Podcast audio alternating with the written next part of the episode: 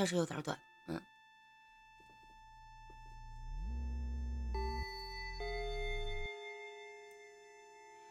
好的，那今天给大家带来的第一个故事啊，故事的名字叫做《我的灵异事件簿之红毛巾》。那这样是一个什么样的故事呢？呃，我这儿有点卡，不好意思啊。天哪！这个红毛巾这个故事呢，是由真人讲述，由事实事件改编的。呃，讲述者呢叫张梦坤。虚幻的恐惧，也许真的只是来自你的内心那种黑暗、无边无际。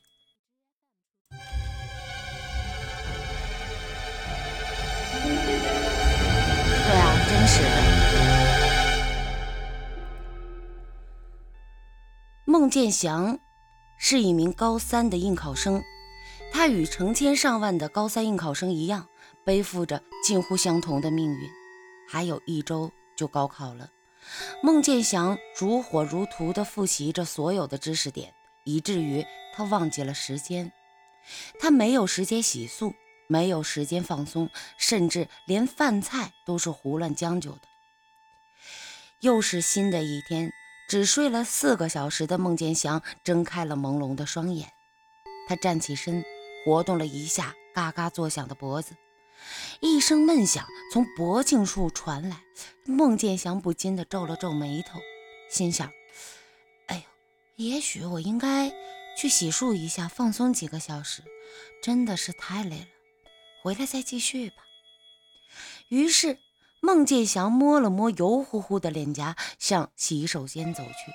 当他刚要拿起那条和麻布一样的毛巾的时候，孟建祥不禁地瞪大了双眼，因为那毛巾上挂着两条血迹，就像两根手指从上面划了过去。孟建祥没有多想。也许那只是家人划伤了，然后用毛巾擦了下伤口而已。随后，孟建祥便回到了自己的房间里，继续枯燥的复习。又是相同的一天过去了。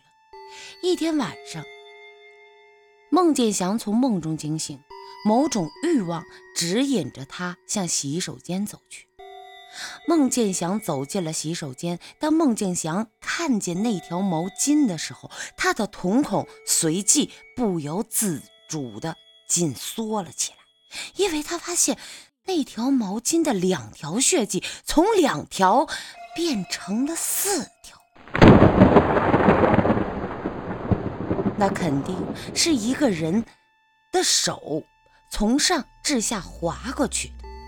孟建祥慌张地跑向父母的房间，告知了这件事情。但他发现父母看他的眼神和说话的语气透露着一丝茫然，以及房屋里弥漫着一丝腥气。于是，孟建祥回到了房间，度过了一个不眠之夜。第二天，孟建祥发现。毛巾上的血迹消失了，这让他很不安心。他想，也许可能是母亲洗掉了。夜晚，孟建祥起夜去上厕所。当他上完厕所，突然发现毛巾线毛巾上啊出现了一个完整的血手印。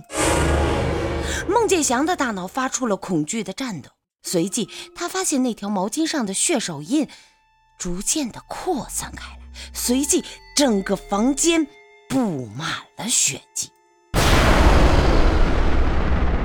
他发现浴缸里躺着两具不堪入目的尸体，那正是他的父母。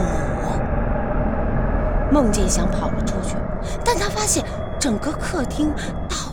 处是即将干掉却保持着粘稠的血迹。突然，孟建祥感到脖颈处一阵的凉意，随即伴随着一股热浪涌了出来。他转过头，从客厅的镜子里看到一把剪刀穿透了自己的脖颈，剪刀上有一只满是鲜血的手紧紧地握着，而那只手正是自己的手。